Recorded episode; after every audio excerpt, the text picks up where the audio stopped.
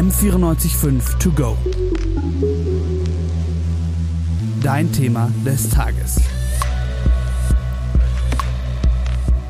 haben wir alle schon mal gelebt, ja, in fernöstlichen Religionen wie dem Buddhismus oder dem Hinduismus, da glaubt man ja an die sogenannte Reinkarnation, also dass die Seele wiedergeboren wird, also dass wir alle schon einmal gelebt haben und auch noch mehrere Leben vor uns haben. In westlichen Gesellschaften glauben tatsächlich 20 Prozent an Reinkarnation, ganz schön viel. Kennt bestimmt auch auf YouTube so diese Dokus über Reinkarnationserfahrungen.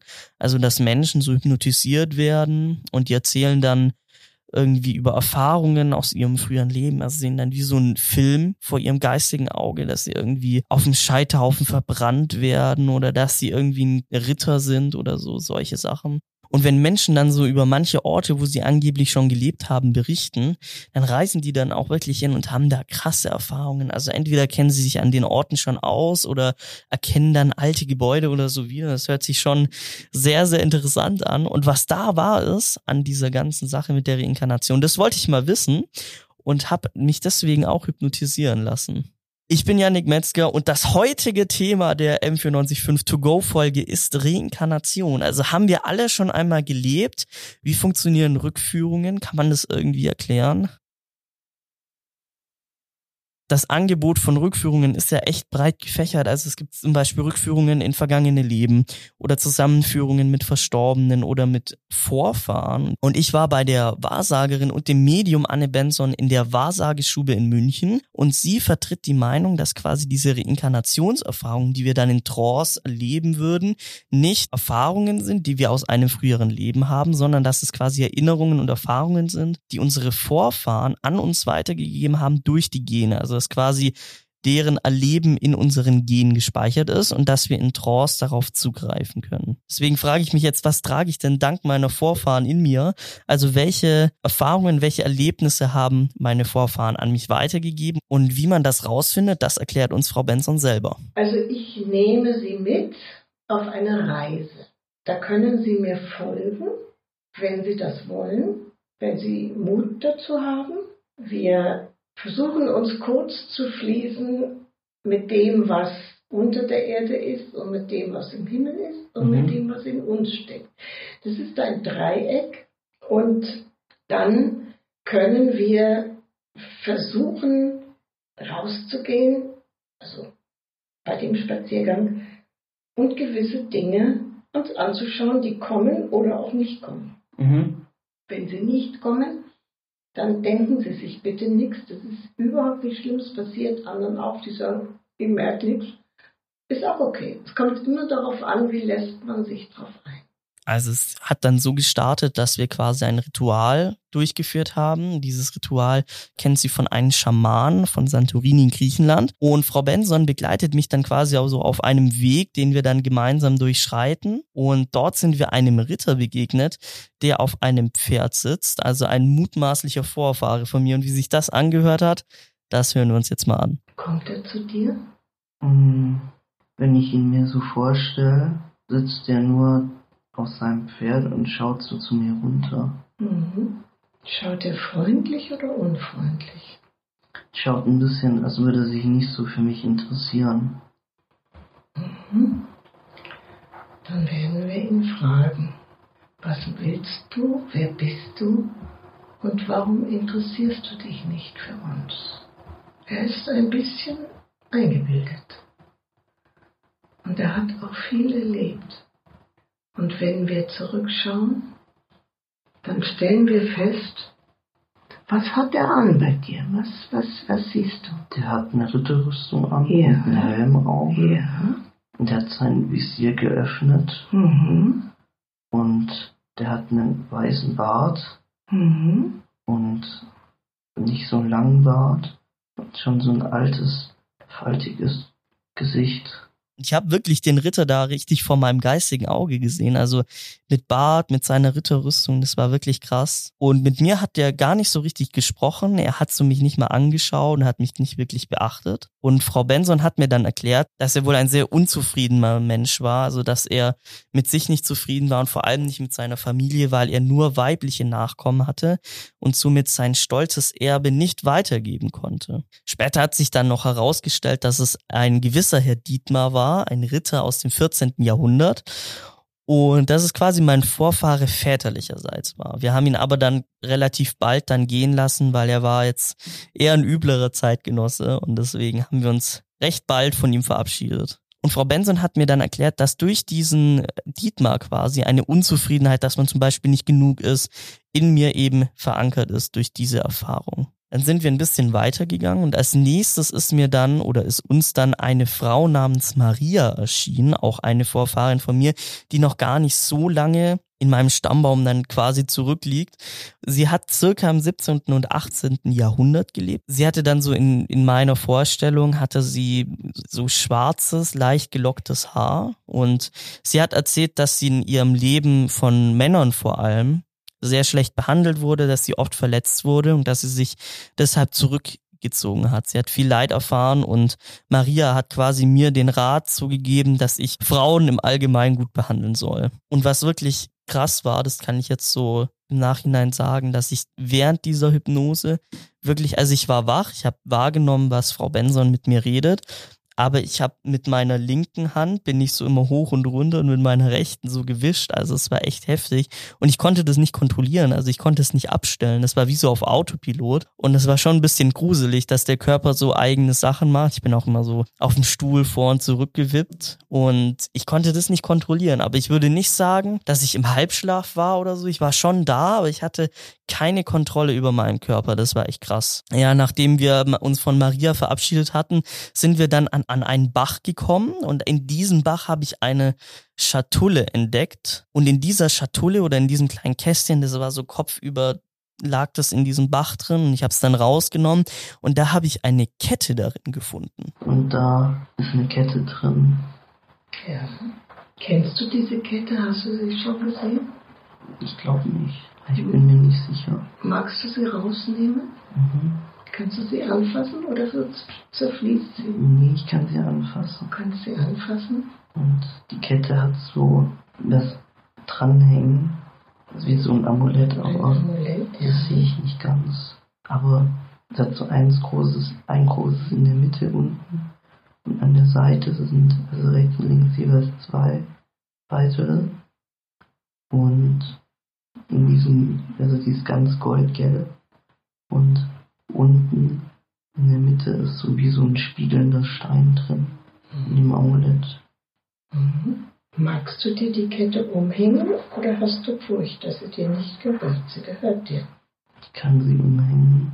Nimm sie und spür sie. Und dann hat sich herausgestellt, dass diese Kette ein Erbe von diesem Ritter Dietmar war, dem wir ja schon begegnet sind. Und er hat sie quasi an mich weitergegeben und hat wohl auch so gesagt, also hat mir dann Frau Benson erzählt, dass er mir sehr viel Kraft und Energie eben mit dieser Kette mit auf den Weg geben will. Und das letzte Bild, an das ich mich noch so erinnere, war so ein wirklich Bild von so einem mittelalterlichen Dorf fast schon mit einer mit so einer Kirche und das ist dann immer weiter verschwommen, weil Frau Benson mich dann auch zum Glück zurückgeholt hat. So wäre ich wahrscheinlich für immer in Hypnose gewesen. Also es war auf jeden Fall eine total interessante Erfahrung. Ob man jetzt dran glaubt oder nicht, ist ja jedem selber überlassen, aber ich fand das schon sehr, sehr interessant. Und laut Frau Benson hilft diese Art von Rückführung dabei, so sich besser zu verstehen. Also, wie sie schon gesagt hatte, zu verstehen, aus welchen Ereignissen, aus welchen Gründen bestimmte Ängste zum Beispiel kommen oder bestimmte Einstellungen, dass diese quasi aus Erinnerungen resultieren, die in unseren Genen abgespeichert sind. Außerdem hat sie erzählt, dass zum Beispiel Rückführungen dabei helfen können, mit kürzlich verstorbenen Menschen auch Abschied zu nehmen. Also dass man quasi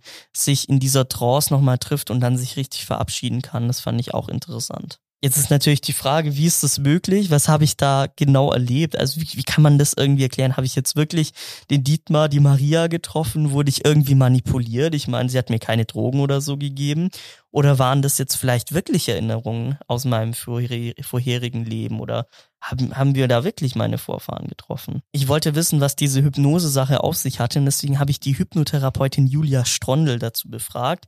Die hat mir dann erklärt, dass quasi bei in Hypnose oder in Trance das Gehirn nicht mehr zwischen Realität und Fantasie unterscheiden kann. Also wenn man sich jetzt zum Beispiel auch im wachen Zustand wenn man an eine Zitrone denkt und sich da wirklich intensiv reindenkt und sich drauf konzentriert, dann zieht man fast schon automatisch so, als ob man einen sauren Geschmack auf der Zunge hätte, zieht man das Gesicht so ein bisschen zusammen. Und so hat sie das auch erklärt. Also man kann quasi in Trance, kann das Gehirn nicht mehr zwischen Realität und Fantasie entscheiden. Und mit ihren KlientInnen macht sie das dann so, sie geht quasi im Voraus eine gemeinsame Geschichte durch. Okay, wo soll denn der Film spielen? Bist du, bist du mehr so ein Meertyp oder bist du mehr mehr ein Gebirgstyp, ja, oder willst auf einer Wiese sitzen und ähm, dann, dann wir kreieren sozusagen gemeinsam diesen Film und der entspringt natürlich äh, zu 100 Prozent der Fantasie des Klienten oder der Klientin. Und ähm, ich merke mir das dann und entspanne dann den Klienten. Das ist aber auch nichts Großartiges, ja, da geht es einfach nur darum,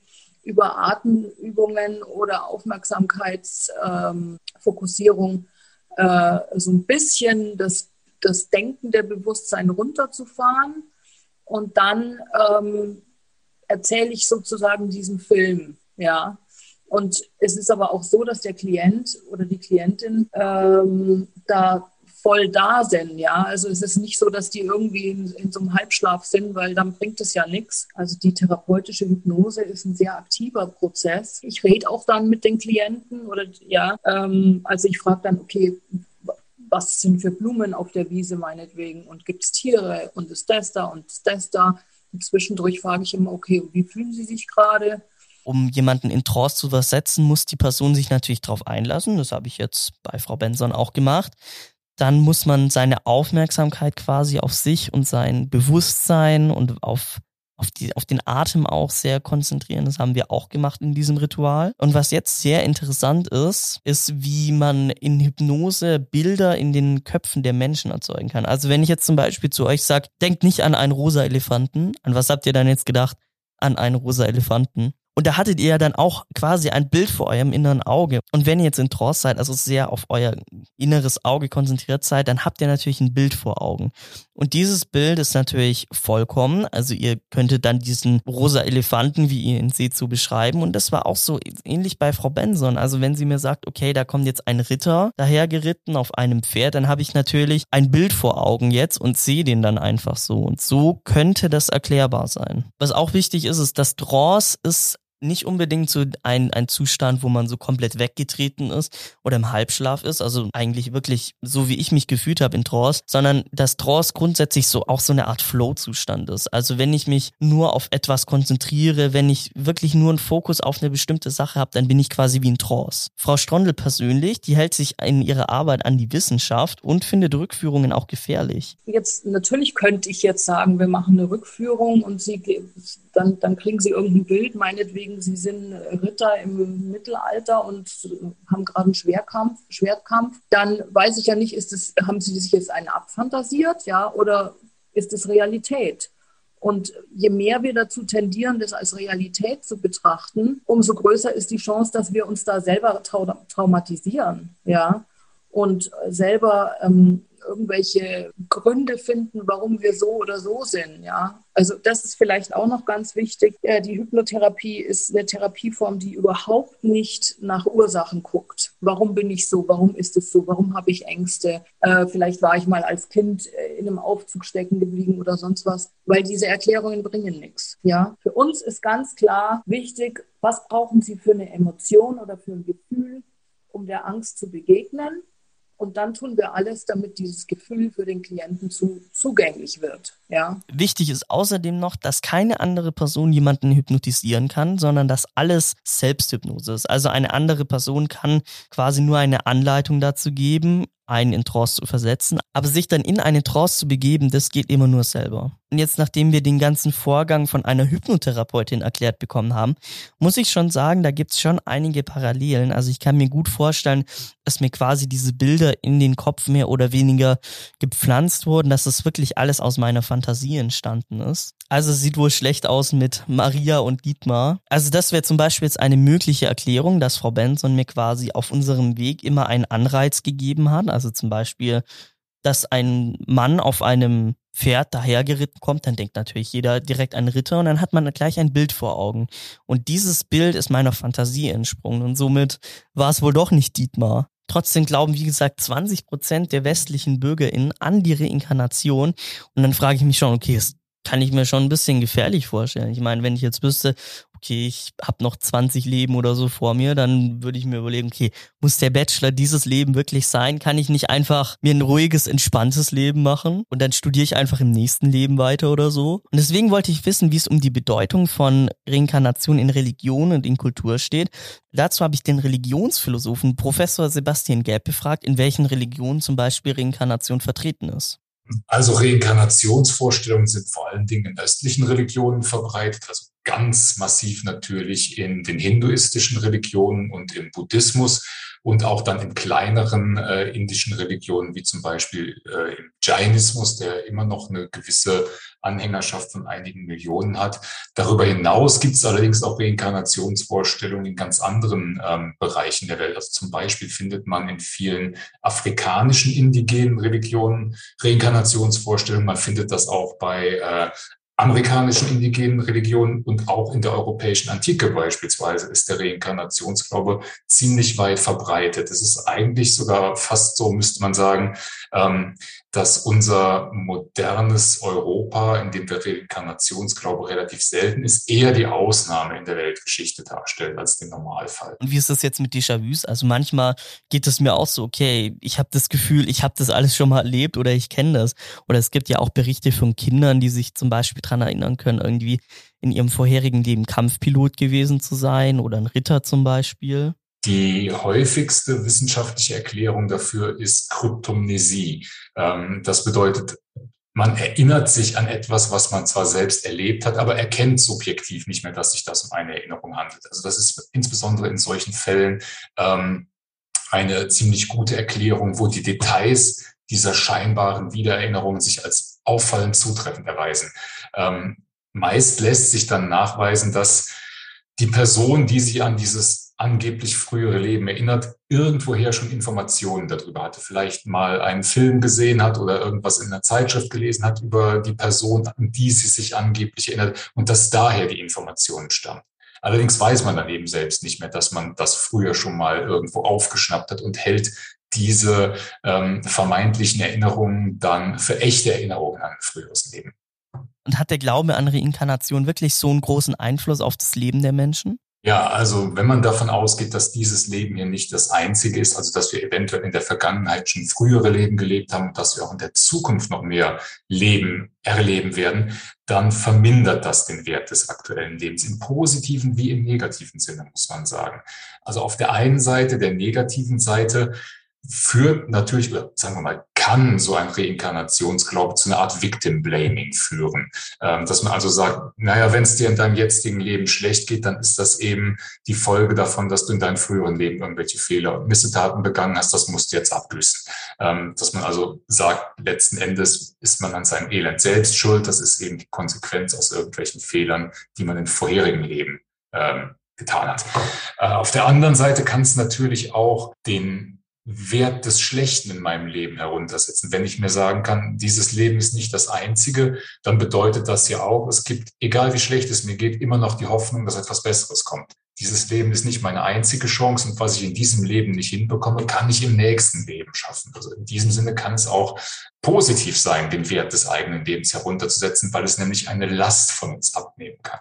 Und wie ist jetzt mein persönliches Erlebnis erklärbar? Also habe ich jetzt wirklich meine Vorfahren aus dem 14. Jahrhundert getroffen? Also meistens lassen sich solche Erlebnisse dadurch erklären, ähm, dass es sich hier um ja, endogene Zustände handelt, also Zustände, die aus dem Bewusstsein äh, der Person selbst hervorgebracht werden. Also das Gespräch, das Sie da mit Ihren Vorfahren geführt haben oder das Gefühl, das Sie hatten, in ein früheres Leben zurückversetzt zu werden, das muss nicht der Realität entsprechen, sondern eine wissenschaftliche Erklärung könnte ja lauten, dass hier bestimmte Inhalte ihres Bewusstseins oder ihres Unbewussten ähm, in der Trance zugänglich gemacht werden. Und das empfindet man dann so, als würde es sich um eine Rückführung in ein vorheriges Leben handeln. Ähm, also das ist eine sparsamere und wissenschaftlich äh, akzeptablere Erklärung, als davon auszugehen, dass eine wirkliche Erinnerung an ein früheres Leben stattfindet. Und an was glaubt denn eigentlich so ein Religionsphilosoph persönlich? Wenn Sie mich persönlich fragen, würde ich sagen, ich wäre sehr überrascht, wenn ich nach meinem Tod mich plötzlich in einem anderen Körper wiederfinden würde. Also aus meiner philosophischen Überlegung würde ich sagen, es ist nicht im strengen Sinne unmöglich, dass es eine Reinkarnation gibt. Aber alle Argumente, die bisher dafür vorgelegt worden sind, dass Reinkarnation tatsächlich real sein soll, die halte ich nicht für überzeugend. Also ich würde sagen, ja, Möglich ist es in dem Sinne, dass sie es nicht mit logischer Gewissheit ausschließen kann. Aber sollte es tatsächlich passieren, ich wäre äußerst überrascht. Ja, alles in allem würde ich das Resümee ziehen, dass Reinkarnation wohl an sich eine Glaubensfrage ist. Also wir haben es gerade gehört, ausgeschlossen ist es nicht und ausgeschlossen ist auch nicht, dass ich vielleicht wirklich meine Vorfahren da getroffen habe. Vielen Dank fürs Zuhören und für euer Interesse. Und danke auch an das Podcast-Team fürs Produzieren. Ich bin Yannick Metzger und das war die heutige M945 To Go Folge. M945 To Go.